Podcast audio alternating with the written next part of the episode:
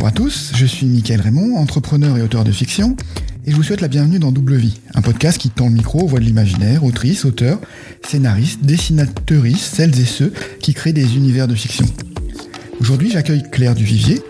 Claire a une double vision du monde de la littérature, puisqu'elle était à la fois éditrice et autrice.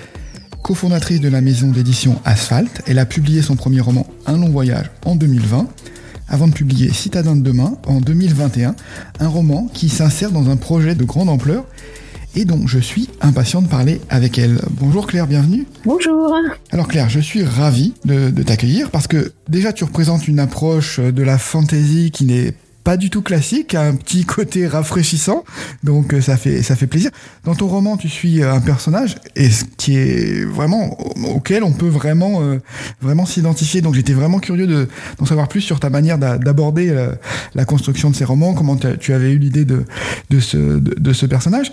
Mais avant d'entrer dans le vif du sujet, j'ai lu une une anecdote dans une interview et qui m'a amusé. Alors je sais pas si elle en dit long ou pas sur ton sur ton implication dans la dans la maison d'édition, mais tu disais que tu avais appris l'espagnol euh, et notamment que ça t'aidait dans les relations avec euh, avec les auteurs hispanophones euh, auxquels, avec lesquels tu dois interagir, pardon. Donc aujourd'hui, tu, parles combien de langues? Est-ce que tu as prévu d'en apprendre d'autres pour étendre ta palette de, de compétences? Alors, je parle très mal espagnol. Hein. Je le lis plus que je ne le parle. Je l'ai appris adulte et avec très peu de pratique en fait. Donc du coup, je suis une très mauvaise locutrice d'espagnol.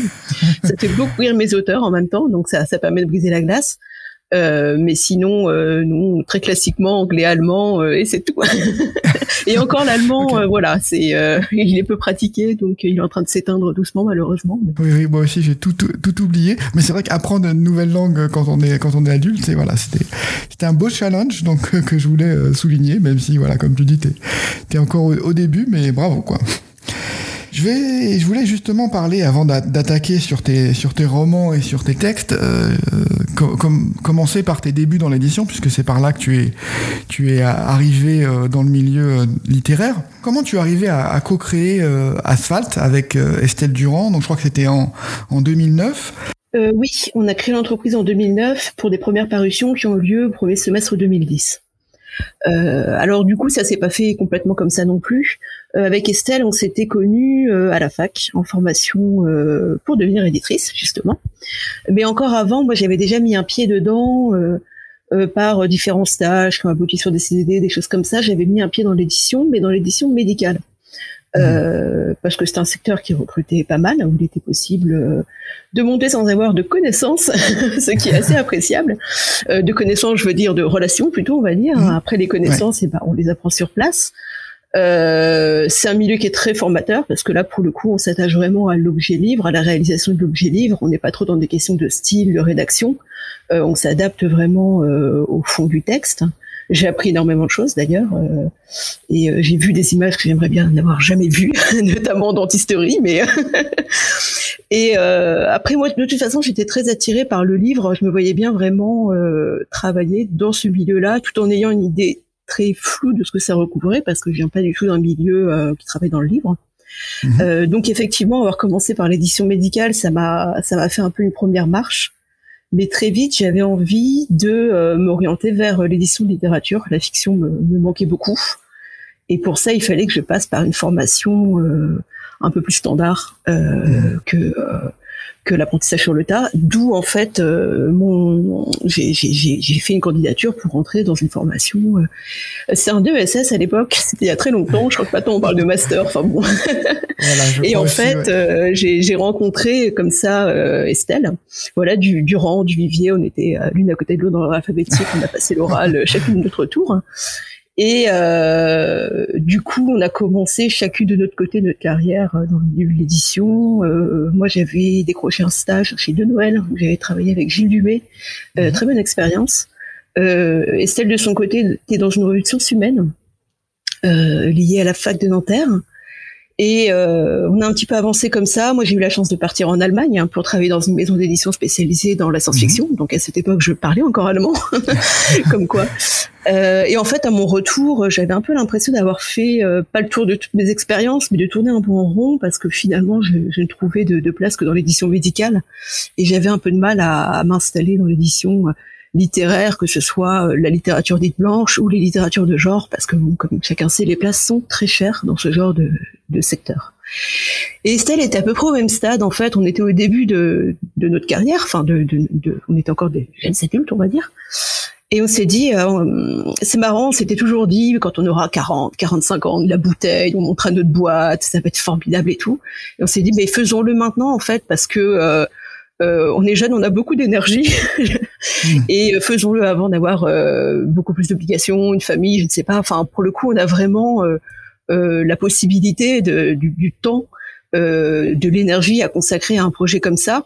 Essayons, essayons. Au pire, et euh, eh ben, au pire, ça, ça, n'aboutit pas euh, et, on aura appris des choses quand même. Donc ça, ça s'est fait en 2009. Donc on, on en parlait depuis 2008.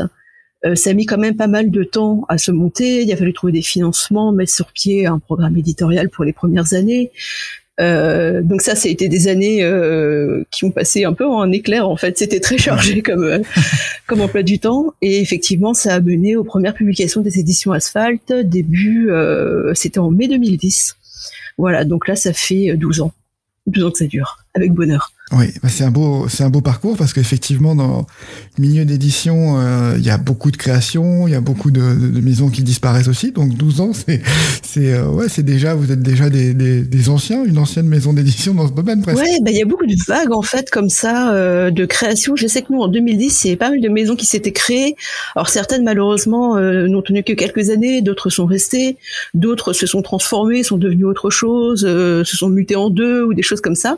effectivement, il y a eu aussi une nouvelle vague il y a encore quelques années, donc c'est c'est intéressant de voir qu'il y a toujours cette vitalité dans l'édition en France, surtout dans l'édition indépendante. À un moment, on a assez peur, et à raison, je pense, de la concentration qui est à l'œuvre, euh, de se dire qu'on a quand même ce paysage-là et qu'il faut l'encourager. Mmh. Oui, bon, donc bravo. Euh, j'ai parcouru d'ailleurs le, le, catalogue en fait d'asphalte et j'ai trouvé ça très impressionnant parce qu'il y a un nombre de titres euh, incroyables en fait. Et, euh, et une richesse et, une diversité euh, voilà qui est vous traitez d'un panel impressionnant.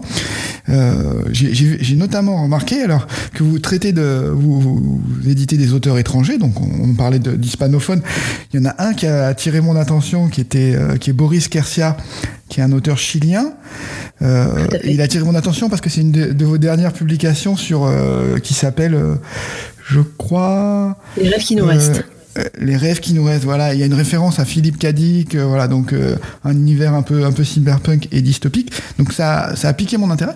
Comment ça se passe pour travailler avec ces auteurs étrangers? Est-ce que vous les c'est vous, vous les repérez, vous repérez des textes, vous repérez des auteurs plutôt? Comment comment comment vous comment vous organisez ce, fonctionnement? Alors ça dépend. Chaque auteur a un peu son histoire chez Asphalt. Le cas de Boris est très intéressant parce que nous on avait repéré son premier roman qui nous avait été soumis par un traducteur euh, qui était en fait euh, le premier d'une trilogie. Et c'était euh, un polar, Les rues de Santiago. vraiment très hard-boiled, vraiment cet héritage roman noir nord-américain, mais transposé au Chili. Mhm. avec un flic qui s'appelle Santiago, qui est flic à Santiago, donc qui est un peu l'incarnation de sa ville. Mhm. et qui nous montre un peu le, le Chili contemporain et les problèmes sociaux qui, qui le traversent. Et on avait vraiment adoré ce roman, très court, très efficace, tourné de façon, enfin, tourné, écrit de façon très cinématographique. Et en s'intéressant un peu à l'auteur, on s'était rendu compte qu'effectivement, il était euh, bah, plutôt cinéaste, euh, mmh. multicasquette, parce qu'il est à la fois acteur, scénariste, réalisateur. Euh, donc on sentait en fait cet héritage cinématographique. Mmh. Donc nous, son univers, il nous intéressait. On a commencé à regarder plus près ce qu'il a fait. Et en fait, il avait déjà écrit une suite. Il savait déjà que ça allait être une trilogie et on a publié le deuxième de la trilogie, Tant de chiens, avant même qu'il soit publié au Chili. Hmm. Euh, en fait, on a travaillé directement avec lui sur le texte. un peu l'anglais, un peu le français. On avait la traductrice qui était qui, qui était qui était malheureusement elle est décédée, qui était une amie à lui, euh, euh, avec qui c'était vraiment un vrai plaisir de travailler à la fois dans les deux langues. Et ça a été vraiment la, la, pas tout à fait le même travail qu'on pourrait avoir avec un auteur français francophone, mais effectivement, euh, c'était plus que le travail qu'on peut avoir d'habitude avec un auteur étranger où on achète juste les juste entre guillemets les droits pour juste mhm. les confier euh, confier le texte à un traducteur et éventuellement échanger avec le traducteur sur certains points de texte mais là du coup ça mhm. allait un petit peu plus loin que d'habitude mhm. et euh, du coup euh, le deuxième Tant de chien a eu énormément de succès il a eu le Grand Prix de littérature policière en 2016 et du coup ça a un peu réveillé le Chili hein, qui bah, qui s'est lancé dans la publication du titre aussi un peu plus tard nous publié le troisième de la trilogie et au moment où Boris nous a dit je vais changer complètement d'univers, maintenant je vais passer à la science-fiction, j'ai une idée, vous allez voir, euh, je pense que ça va vous plaire. Alors on dit bon, oh là là Boris, ne nous fais pas une dystopie juste parce que c'est à la mode, pitié. Et en fait non, ça va, on n'a pas été déçus. et ça a donné du coup euh, les rêves qui nous restent, euh, qui est paru en même temps au Chili et en France finalement. Mmh. Ouais, c'est une belle, euh, c'est une belle histoire euh, et, avec d'autres, avec d'autres auteurs. Donc c'est plutôt euh, voilà un texte que que vous avez repéré ou que alors c'est peut-être tu parlais de, traductrices là, c'est peut-être des traducteurs qui vous qui vous repèrent les textes et qui vous les qui soumettent. Comment? Ça arrive. On a des traducteurs avec qui on travaille beaucoup et qui connaissent bien la maison et qui voient à peu près le genre de titre qu'on peut qu'on peut suivre, qu'on peut apprécier. Euh, avec quelques agents aussi qui nous connaissent bien, qui savent à peu près quoi nous proposer. Et puis on suit aussi nos auteurs, donc du coup rien que ça déjà ça suffit à bien remplir le programme de publication. Hmm. Oui, j'ai vu alors oui, tu parlais d'un polar de science-fiction. J'ai vu qu'un des partis pris de, votre maison d'édition, c'était de dire euh, on n'est pas attaché à un genre et on s'attache plutôt euh, voilà, c'est plus des textes coup de cœur en fait. Donc euh, oui, on s'attache plus à un univers ou à un auteur ou euh, à ce qu'il a à nous raconter dans son univers. Euh, donc effectivement, le fait qu'il y ait des changements de rayons comme ça, enfin on va dire de rayons dans le sens librairie du terme, mhm. ça peut être un peu déstabilisant d'un point de vue commercial, ça peut être un peu compliqué, mais nous, d'un point de vue éditorial, c'est la droite ligne. Mhm. Donc ce que fait Boris Kersier avec les rêves qui nous restent, c'est la droite ligne de sa trilogie Santiago Quiñones. Donc voilà, pour nous, ça a sa place chez Asphalt. Mhm. Alors ce qui est très intéressant, c'est que là tu parles de voilà de, de, cet univers, de ce polar qui se passe au Chili, et ce qui m'a tapé dans l'œil aussi sur votre site, c'est ce qui est bien mis en avant, c'est la collection Asphalte Noir. Donc donc voilà qui est euh, le principe, et j'ai adoré le, le, le, principe en fait, c'était espèce de on va dire, euh, c'est vendu comme un guide de voyage un petit peu euh, sur euh, sur une ville et euh, avec des nouvelles qui sont de, de, de polar et euh, écrites par des auteurs qui sont qui vivent dans cette ville, donc ils connaissent parfaitement la ville. Donc voilà, c'est un peu une anti carte postale. Donc j'ai trouvé le principe complètement complètement fou. Et vous en avez déjà sorti pas mal quoi. Il y a Paris évidemment, mais Los Angeles, bon voilà, sur le polar, sur le roman noir, c'est mythique, mais l'idée c'est d'avoir à la des destinations un peu touristiques, des destinations très traditionnelles polar, on va dire Londres, Los Angeles, et des choses un peu plus décalées où là pour le coup on va avoir des textes un peu différents, type Delhi noir, Haïti noir, où pour le coup il n'y a pas vraiment de, tradition polar dans ces littératures là. Donc demander à des auteurs locaux de s'emparer de ce genre de concept, du coup c'est euh, euh, la garantie de bonnes surprises en général. Voilà, ouais, et il y en a un nombre, euh, voilà, impressionnant. Donc j'imagine que ça fait ouais des vraiment des, des, des fragments, euh, des fragments d'univers qui ressortent. Voilà, c'est c'est c'est assez fascinant en fait. Mais cette collection a une histoire assez étrange aussi. Dans, enfin, c'est pas tout à fait classique en fait. Nous, on connaissait la collection avant même de créer Asphalt. C'est une collection qui existe depuis longtemps chez un petit éditeur de Brooklyn qui s'appelle Akashic mhm. Books. On adorait, on trouvait ça vraiment super comme principe. C'était exactement ce qu'on avait envie de faire à la création d'Asphalt parce qu'on avait un côté littérature urbaine, parler des mhm. villes. Et ils avaient fait un Paris Noir, qui était dirigé par Aurélien Masson, qui était à l'époque directeur de collection de la série Noire. On était, mais mhm. comment ça se fait que ce recueil écrit par des auteurs français existe aux États-Unis en anglais et pas en France? C'est bizarre. Donc on en a parlé avec Aurélien. On a, du coup, finalement, ça a été un des premiers livres qu'on a publié chez Asphalt. On a récupéré les textes originaux, on les a publiés en coédition avec euh, la maison d'édition américaine. Et depuis, on a suivi la collection. Alors au début, on reprenait leurs titres, type Londres Noir, Los Angeles Noir. C'était euh, une façon de marcher un peu dans leur pas. Et au bout d'un moment, on mhm. s'est dit, on ferait bien les nôtres quand même. On aimerait bien faire Marseille Noir. Ce serait bien de faire Marseille Noir. En plus, on avait un directeur d'ouvrage tout trouvé. Il était ah oui, il faut absolument faire un Marseille Noir. Et du coup, on a demandé à l'éditeur américain, est-ce que ça vous dérange si on fait un Marseille Noir Je sais pas si ça vous intéresse. Mais allez-y, allez-y, et nous on fera en anglais après. Hmm. Donc on a fait Marseille Noir, il a été traduit en anglais. De même, on a fait Bruxelles Noir, qui a été dirigé par Michel Dufran. Et euh, le dernier né, c'est Banlieue parisienne noire, qui était paru en 2019 hmm. et qui vient tout juste d'être paru dans sa traduction anglaise aux États-Unis. Donc, ce qui était un projet vraiment d'une maison des États-Unis à la base, est devenue euh, une coédition un peu plus sur le long terme avec nos propres ajouts. Oui, oui, l'histoire est incroyable. Euh, et du coup, comment ça se passe? Parce que il y a, j'ai vu, voilà, je voyais sur Los Angeles, bon, je vois le premier premier auteur Michael Conley. Euh, est-ce que ça a été une demande de la maison euh, américaine euh, d'écrire pour ce recueil ou est-ce qu'ils ont aussi repris des textes qui existaient auparavant et qu'ils ont compilés? Comment ça se passe? Non, c'est toujours des textes originaux qui sont écrits pour le recueil, parce que comme il y a un concept qui est une nouvelle par quartier différent, du coup, c'est quand même des textes de commande. Ah. Et là, en l'occurrence, à chaque fois, il y a un directeur d'ouvrage qui connaît bien la scène littéraire locale et qui va démarcher les auteurs et leur proposer d'écrire un texte. Donc effectivement, c'était Denise Hamilton pour Los Angeles qui a démarché euh, Michael Connelly en lui demandant, bah voilà, euh, il nous faudrait une nouvelle sur Los Angeles, sur un lieu particulier de Los Angeles. En plus, la nouvelle, elle est sur Mulholland Drive, je crois. Donc euh, c'était parfait. Elle ouvre le recueil de façon assez éclatante. Hein. Oui, bah bravo parce que c'est une belle, euh, c'est une belle initiative et effectivement, voilà, nous on est plus habitués euh, à l'imaginaire, mais enfin moi dans mon esprit le polar, ça ça fait partie de de cette famille de l'imaginaire et c'est intéressant de le voir euh, mis à l'honneur. alors en plus sous forme de sous forme de nouvelles, qui est un format que que j'aime beaucoup. D'ailleurs, comment c'est un format qui est qui marche plus, au, qui est plus commun aux États-Unis qu'en France. comment c'est comment c'est reçu en France, ça fait, c'est plus pris comme des, comme une carte postale et un moyen d'avoir, euh, voilà, de picorer euh, sur les quartiers ou comment? C'est notoirement difficile de vendre des nouvelles en France. Alors après, c'est les prophéties autoréalisatrices, c'est toujours un peu compliqué, mais effectivement, on sent bien que ça peut être un peu plus compliqué à défendre en librairie. Moi-même, sur les salons, je vois bien qu'en rencontrant les lecteurs, parfois ça a des nouvelles. Enfin, voilà, c'est compliqué, mais euh, ce qui tient bien dans cette collection, c'est que c'est tenu par euh, bah, le concept de ville en mmh, fait. Qu'on voit moins qu'un recueil de nouvelles, c'est un recueil sur Los Angeles, sur Marseille, sur Haïti. Donc c'est vraiment le, sujet qui, euh, qui l'emporte en fait, mmh. plus que les noms qui vont être présents des auteurs.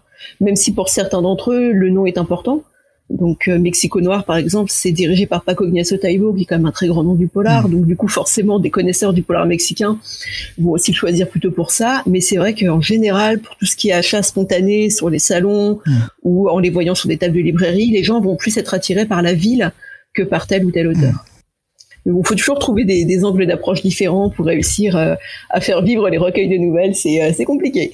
non, mais j'avoue que même même d'un point de vue touristique, euh, ça me ça me séduit beaucoup parce que je me souviens que j'ai quand je une des premières fois où je suis allé à San Francisco, par exemple, j'étais euh, un peu, je recherchais, j'étais sur les traces des, des chroniques de San Francisco, donc je recherchais. Alors, il y a, y a, certaines adresses qui n'existent pas, mais quand on les tape sur Google Maps, c'est c'est indiqué en fait, c'est retranscrit sur la, le lieu qui a inspiré euh, le, bah le, ce lieu de fiction, qui a, euh, la connexion entre le lieu de fiction et le lieu, le lieu réel. Donc c'est, je trouve ça assez intéressant de se dire, ah bah, en plus du, du guide touristique, de partir aussi avec de la lecture et puis de se plonger euh, pour se plonger dans l'ambiance dans les quartiers de la ville. Je trouve ça intéressant. Puis il y a beaucoup de destinations qu'on a envie de visiter tout simplement parce qu'on a lu un roman qui se passait là-bas et qu'on a aimé, donc forcément on s'adresse plutôt à ce type de voyageurs-là, ouais. Bon bah c'est très bien. Alors on va parler un peu maintenant de, de, de ton écriture à, personnelle. euh, comment t'es arrivé euh, à écrire à écrire des romans en fait? Parce que voilà, tu es éditrice, donc euh, tu es habitué à, à, manier les textes, mais c'est pas vraiment le même métier que de, de dire je vais passer de l'autre côté. Donc est-ce que tu savais déjà quand tu as commencé ton travail d'éditrice que t'avais vraiment ça te démangeait déjà ou est-ce que c'est quelque chose qui est venu euh, après en fait? C'est venu ou revenu après, je dirais. Enfin, J'écrivais quand j'étais ado, comme euh, plein d'ados, je pense, donc c'était pas forcément sérieux. Et puis euh, c'est vrai que cet attrait pour l'écriture a été remplacé par euh, par l'attrait pour le livre en général. Et c'est comme ça qu'effectivement je me suis orientée professionnellement en fait. Donc en travaillant, en passant en édition littéraire, en travaillant sur les textes des autres, finalement j'ai un peu mis de côté la vérité que j'aurais pu avoir plus jeune d'écrire pour moi en fait. Et que finalement faire vivre des textes c'était plus important, y compris si c'est pas les miens en fait. Enfin euh, voilà, c'était l'aspect du travail qui me plaisait beaucoup, c'était euh, de travailler avec des auteurs pour euh, bah, faire naître des textes, voilà, même si j'en étais pas l'autrice. Mmh. puis aussi, il y a le fait que l'écriture, ça doit être quelque chose, une des, des, choses les plus chronophages au monde. et effectivement, euh, j'ai eu une grosse problématique de temps en fait pendant euh, ces premières années d'asphalte, mmh. ce qui fait que je me posais pas vraiment la question de euh, quand est-ce que je me dégage du temps pour écrire. En fait, il n'en était pas question en fait. Mmh. J'étais très satisfaite de travailler avec des super auteurs sur des textes qui me plaisaient énormément, et, et ça m'allait comme ça.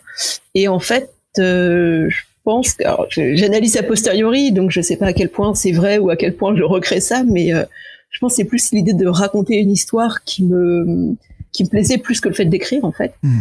Et euh, il y a le fait d'avoir eu ces, on va dire, ces, ces univers qu'on a créés avec Guillaume, mon compagnon Guillaume Chamanajan, avec qui j'écris. Euh, ça nous a incité au bout d'un moment, euh, on avait plus ou moins conceptualisé, on va dire, pour aller très vite, euh, Gemina et De Haven. Et l'idée, c'était qu'est-ce qu'on va mettre comme histoire dedans, en fait. Mhm. Et euh, c'est un peu comme ça que c'est euh, parti ou reparti, en fait. Mhm. Euh, en tout cas, cette, cette envie d'écrire, ce, cette envie de raconter une histoire dans un cadre particulier, et en plus qui s'éloignait complètement de ce que je pouvais faire chez Asphalt. Parce que pour le coup, de la fantaisie chez Asphalt, il y en a pas, quoi. Donc du coup, tu es, tu as, tu t'es mis, remis à, euh, remis à écrire en, en partant sur le, finalement le deuxième roman qui a, qui a été publié. C'est ça qui t'a remis le pied à l'étrier, cette idée euh, de, de, de la tour de garde. Exactement, ouais, ouais. Ouais, on s'est relancé à deux. En plus, ça permettait d'avoir bah, des plages d'écriture. On disait, bah voilà, aujourd'hui, on fait ça. Euh... c'est assez radical de pouvoir avoir euh, s'autodiscipliner à deux. C'est plus pratique. et, euh, et puis surtout, une espèce de motivation d'avoir un lecteur qui est juste là. Et euh, voilà, enfin, c'était quand même quelque chose d'assez ludique. L'idée, c'était un peu d'épater l'autre aussi. C'était amusant, enfin, de se faire lire tous les un ou deux chapitres. forcément, ça avance vite. Alors après, je dis pas que, enfin c'était forcément cette première version était un peu brouillonne, mais effectivement, ça lance aussi, ça met en tout cas sur euh, sur la bonne porte, on va dire. Mhm. Et à partir de là, euh, on, on, a plus ou moins chacun trouvé notre façon de fonctionner, qui est très différente d'ailleurs. Et, euh, et ça nous a mis. J'ai profité de cet élan en fait, finalement, et euh, j'ai écrit un long voyage après avoir écrit l'équivalent de ce qui allait devenir Citadin de demain. Ok, ok, très bien. Bah, on va revenir après au, euh, au Citadin de demain parce que euh, un long voyage, ça, ça ouais, c'est un roman qui a fait un beau parcours. Euh, donc déjà, c'est une fantaisie qui qui déjoue un peu les attentes quoi qui doit j'imagine qu'elle déroute un peu le un peu le, le, lecteur. Elle est pas elle tombe pas elle essaye de pas tomber dans les clichés et puis de, voilà elle suit un personnage qui bon qui, suit pas une prophétie enfin qui est un personnage qui est pas euh, qui est pas un chevalier qui est pas euh, qui a pas qui est pas appelé à un destin qui suit une prophétie ou un, ou, euh, ou ouais, qui est appelé à un, un destin incroyable. Et Comment comment tu as comment as eu c'est un voyage initiatique. Comment tu as eu l'idée de ce, ce, ce, texte en fait? Pourquoi pourquoi ce, pourquoi ce texte là alors en fait j'en avais une vague idée avant même de me remettre à écrire. C'est un des textes sur lesquels je m'étais un peu fait les dents en disant je peux essayer d'écrire une nouvelle autour de ce sujet ou un truc comme ça. Ça n'a jamais fonctionné donc j'avais laissé complètement de côté. Et justement après avoir eu un peu plus euh, d'entraînement euh, en m'y remettant, j'ai un petit peu mieux structuré ma pensée, j'ai un peu changé certaines choses, j'ai un peu euh, et en fait, euh, alors c'est compliqué d'en parler sans spoiler parce que le processus dans le long voyage, c'est que je suis partie d'un retournement qui est à un moment du roman. Et en fait, c'était ça mon point de départ. Et à partir du moment où j'avais ce retournement, il a fallu les deux personnages qui allaient porter ce nœud d'intrigue et ensuite créer le monde qui allait euh, qui allait autour, le monde dans lequel ils allaient graviter. Mmh. Mmh.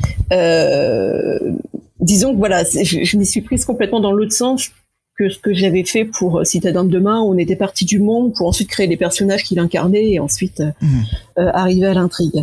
Donc là, vraiment, c'était euh, sur ce retournement, euh, je voulais vraiment le mettre en scène et je voulais pas qu'il soit le sujet principal du roman.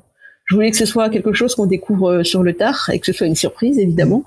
Euh, parce que moi, en tant que lectrice, j'aime bien les romans euh, où il y a une grosse surprise. Donc j'ai essayé de faire un peu pareil.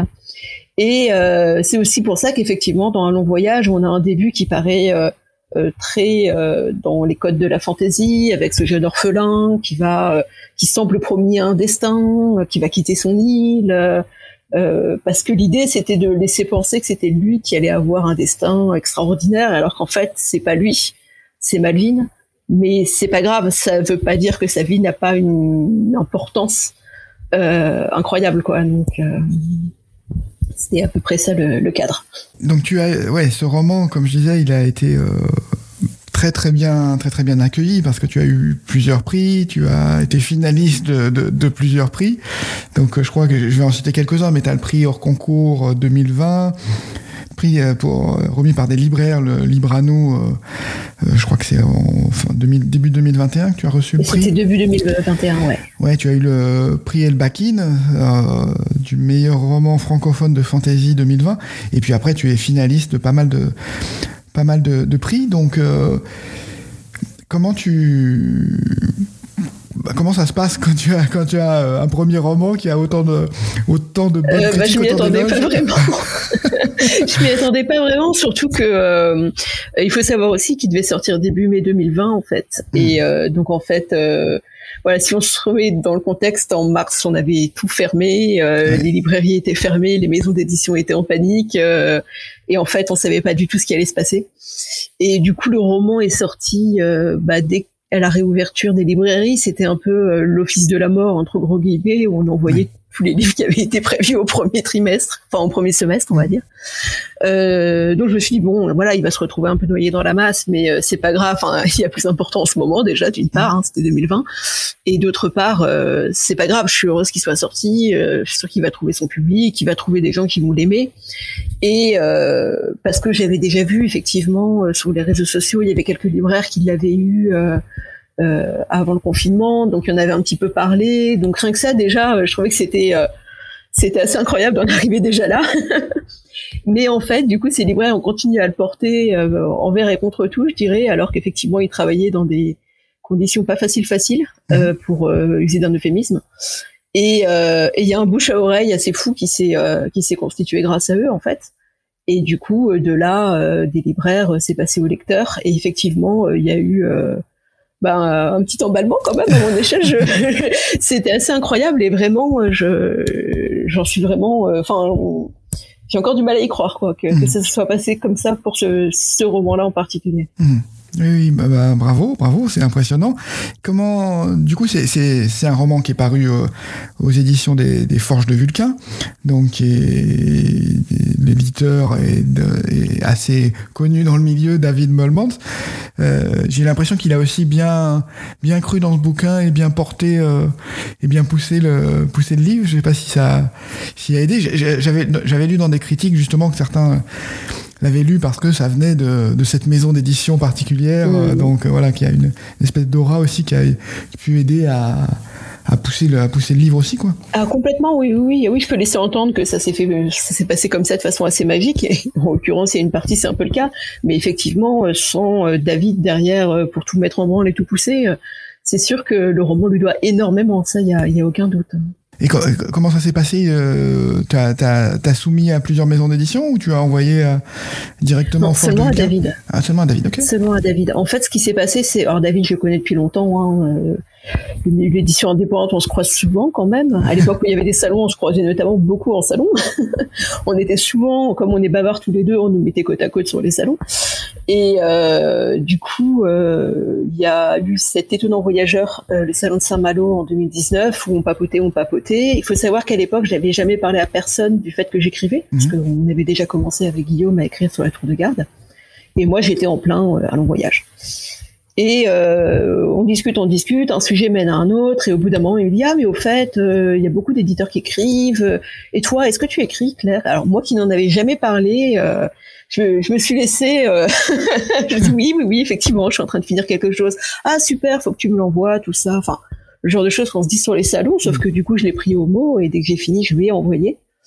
Et, euh, et en fait, il a répondu très vite qu'il était très partant et qu'il avait beaucoup aimé, quoi. Donc du coup, finalement, j'ai pas, euh, j'ai pas fait le tour des collègues avec mon cri sous le bras. J'en suis assez contente parce que je pense que ça aurait été très euh, étrange en fait. Je, me, je me projetais pas en train de faire ça, donc finalement. Euh, euh grâce à son initiative, David m'a épargné ça et pour le coup, il a eu un tel coup de cœur sur le roman que je regrette pas le moins du monde. Mmh.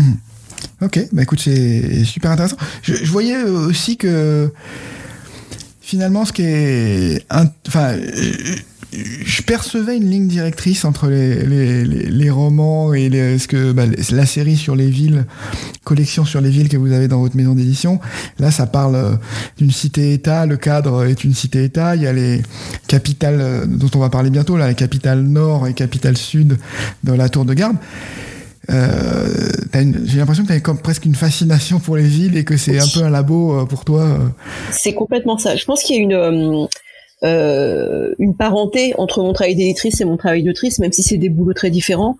Euh, je pense que pour les thématiques, euh, il y a des choses qui se retrouvent forcément. Après, bon, le, le catalogue d'asphalte, il est fait à deux. Il y a aussi la patte d'Estelle, mais Estelle aussi est très attirée par ce, cette littérature des villes, en fait.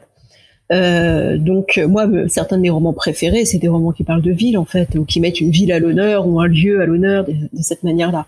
Donc ouais, il y a, rien d'étonnant que ça se retrouve dans les deux sphères, on va dire. Mmh. Ok, bah c'est ça, me fait plaisir que tu confirmes parce que ça apparaît bien quand on suit et qu'on analyse un peu ce que tu fais. C'est ouais, c'est ça, ça ressort en tout cas, ça frappe. Alors après, vous avez, oui, du coup, ce projet-là qui avait été euh, initié, vous avez pu, euh, avec euh, donc Guillaume Chamanadjian, sortir votre, votre projet un peu fou, la, la, la, Tour de Garde. Donc c'est une double trilogie. Euh, donc euh, bah, je te laisse nous, je te laisse nous en parler parce que c'est quand même assez fascinant comme euh, comme initiative.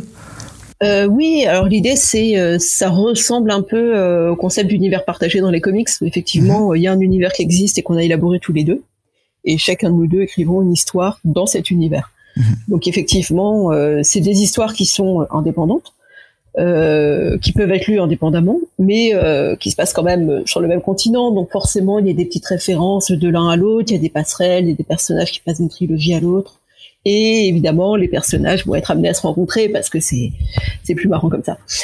Et euh, l'idée, en fait, c'est tout est venu de voyages qu'on a fait il y a quelques années. À l'époque, on pouvait encore voyager. Euh, alors, euh, Gémina, la ville, la capitale du Sud, euh, qui sert de décor au roman de Guillaume, a été euh, plus ou moins créée suite à un voyage à Sienne. Mhm. on a adoré la ville de Sienne avec son côté bah, très médiéval, voire médiéval fantastique, ses différents quartiers symbolisés par des animaux, son palio, donc des tournois annuels assez improbables. Euh, et on s'est dit, imaginons une Sienne gigantesque avec plein de clans qui seront en guerre perpétuelle, avec un côté euh, la renaissance des Médicis ou des choses comme ça. On aurait un super décor pour un jeu de rôle ou un truc comme ça. Enfin, on pourrait créer plein de choses à l'intérieur d'une telle ville. Et euh, ça nous a bien occupé pendant tout le reste du séjour et un peu après sur le côté, tu imagines, ce serait comme ça, ça fonctionnerait comme ça, il y aurait une double enceinte, des choses de ce type-là. Hmm. Et on est parti euh, dans le même genre de euh, petit délire créatif, on va dire, euh, après une visite de la ville d'Amsterdam trois ans plus tard. où pour le coup c'était plus, mais oui, puis les canaux qui séparent géographiquement les quartiers, on pourrait accentuer un peu ça et, et faire en sorte que les quartiers soient vraiment complètement différents, complètement consacrés à des activités différentes, des choses comme ça. Euh, c'est à peu près comme ça que De Haven est né. Alors évidemment, c'est pas que Sienne, Amsterdam, on a rajouté d'autres influences euh, qui sont liées aussi à, à, à nos propres euh, goûts, à nos propres appétences. Donc Guillaume, qui est quand même très branché lettres classiques, évidemment, il a mis beaucoup de romantique mhm. dans Gemina. Moi, j'aime beaucoup les romans du 18e, donc effectivement, il y a une petite touche 18e siècle aussi à De Haven, mhm. euh, sur le côté âge de la raison, des choses comme ça.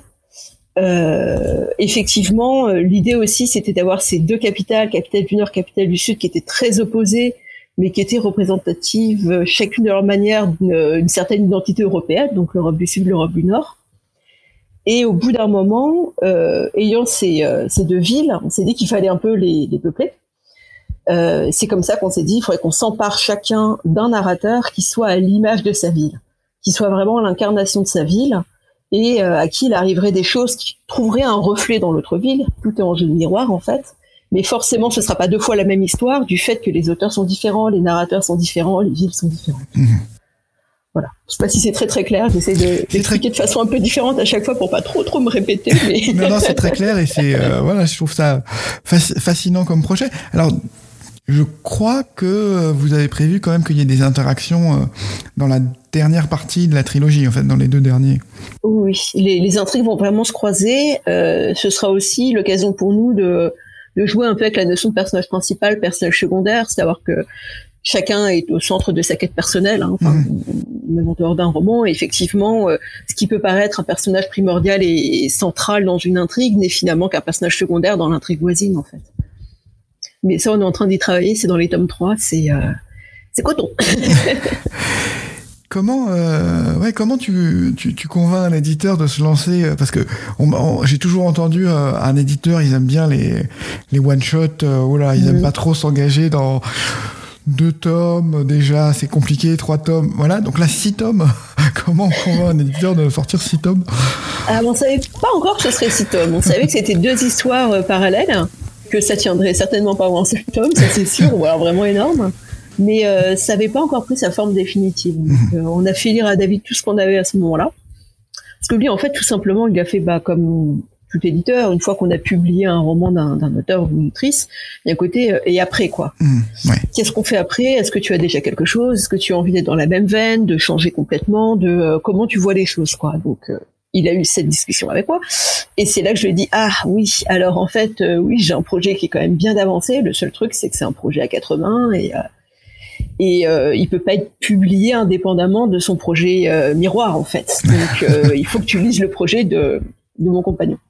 Voilà, donc euh, en général, ça plonge les éditeurs dans des sueurs froides quand on dit euh, est-ce que tu peux lire le manuscrit de ma maman, de mon voisin, de, ma sœur? Donc, euh, mais il a accepté très gracieusement et et il se trouve qu'il a vraiment adoré le manuscrit de Guillaume, ce qui m'a pas trop étonné. Je trouve qu'ils ont beaucoup de références communes. Donc, en mon fort intérieur, j'étais assez tranquille, mais tous les deux étaient très stressés.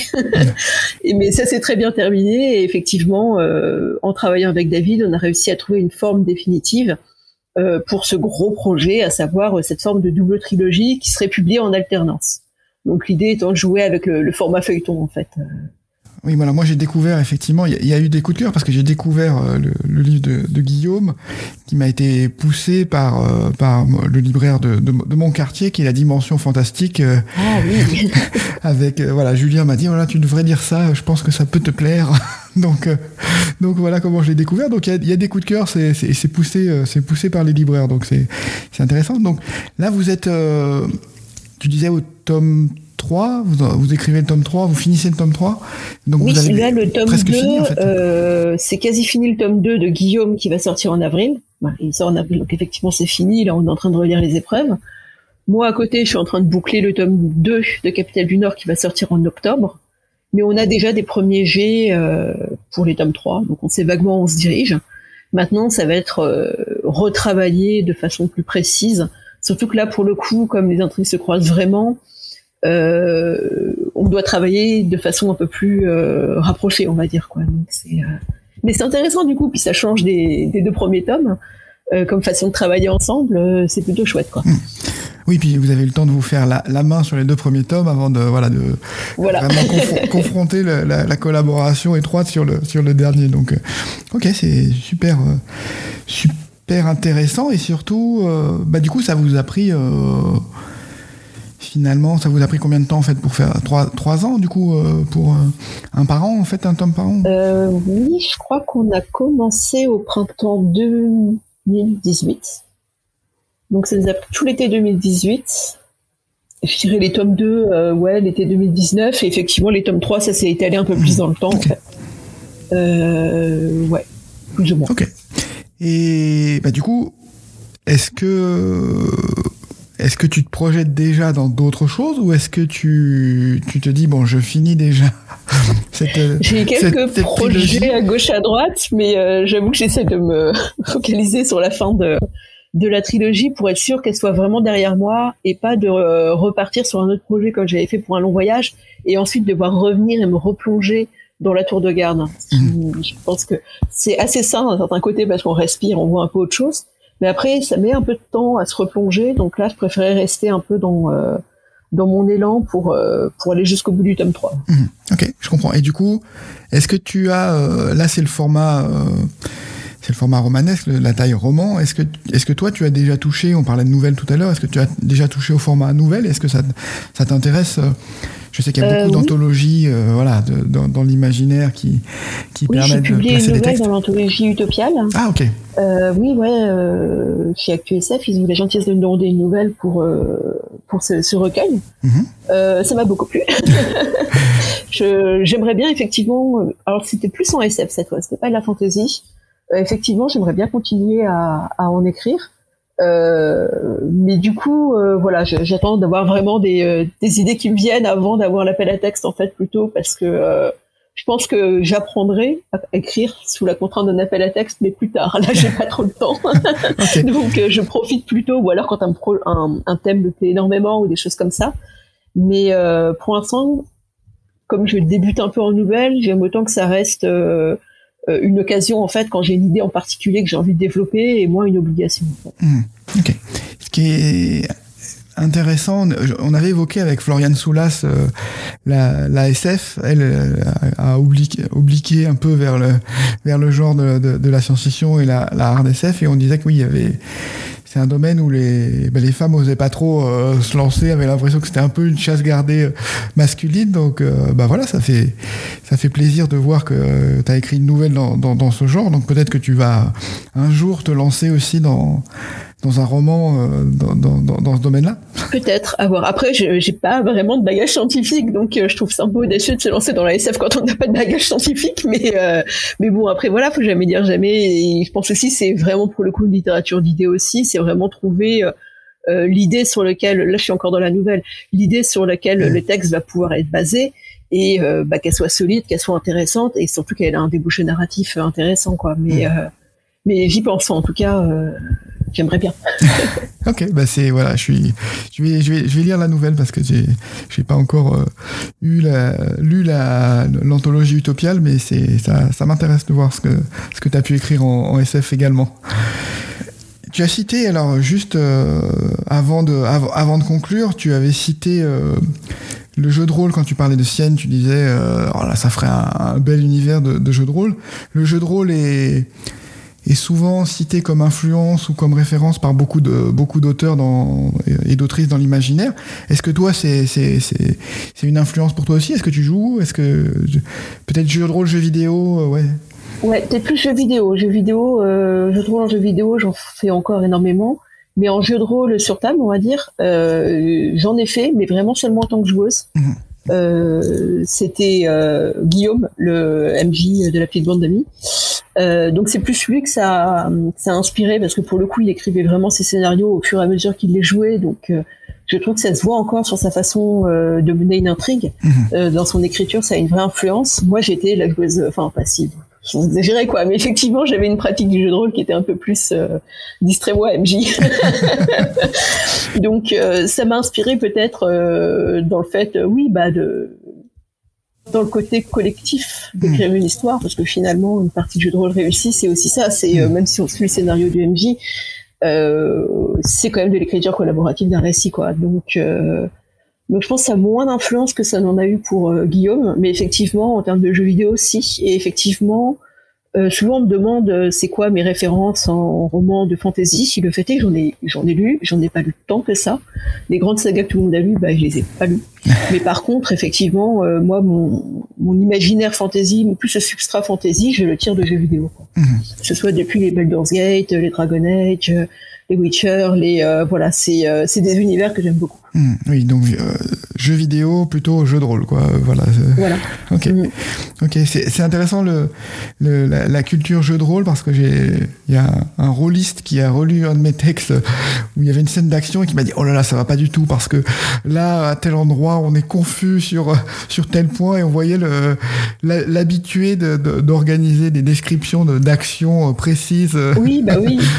il y a un côté vraiment très, allez, on tire l'initiative et chacun son tour, alors qui peut paraître un peu étrange pour quelqu'un qui jouerait à un jeu vidéo où c'est plus de l'action RPG ou des choses comme ça, mais qui justement, je trouve, permet de décomposer une action et peut être assez précieux en, termes d'écriture, je pense. Enfin, plus demander à Guillaume, quoi. C'est, plus euh, sa partie, mais effectivement, euh, je pense que ça ajoute pas mal. Bah écoute, oui, je vais, j'ai prévu de l'interviewer, donc on aura aussi son, on aura un regard euh, croisé, mais je tenais à ce que chacun puisse s'exprimer. Mmh. oui, surtout qu'on n'écrit pas du tout de la même manière et qu'on a des parcours assez différents. Donc, donc c'est intéressant de pouvoir s'intéresser mmh. au, au, parcours de, au parcours de chacun. Qu'est-ce que voilà, tu as des, tu as déjà gagné un prix. Qu'est-ce que je peux te qu'est-ce que je peux te souhaiter pour pour la pour la suite? Euh, bah écoute, euh, moi pour l'instant tout se passe super bien pour moi. Je, je, n'ai rien d'autre à souhaiter que ça continue en fait. ok, bah, je... bah, écoute, en tout cas je te remercie beaucoup de ton temps. C'était passionnant de, ouais, de, de, de, pouvoir avoir cet échange et puis euh, voilà, bah, je vais te souhaiter de continuer, euh, continuer sur ta lancée, de, bien clore euh, cette, cette saga, ce cycle de la tour de garde et puis bah je, on sera là, les lecteurs seront là pour pour te lire euh, dans, les, dans les deux prochains tomes que tu, que tu vas sortir dans cette, dans cette série. Bah, merci beaucoup en tout cas pour l'invitation. Bah, C'était un plaisir, merci pour ton temps, puis à bientôt. Au revoir. Au revoir.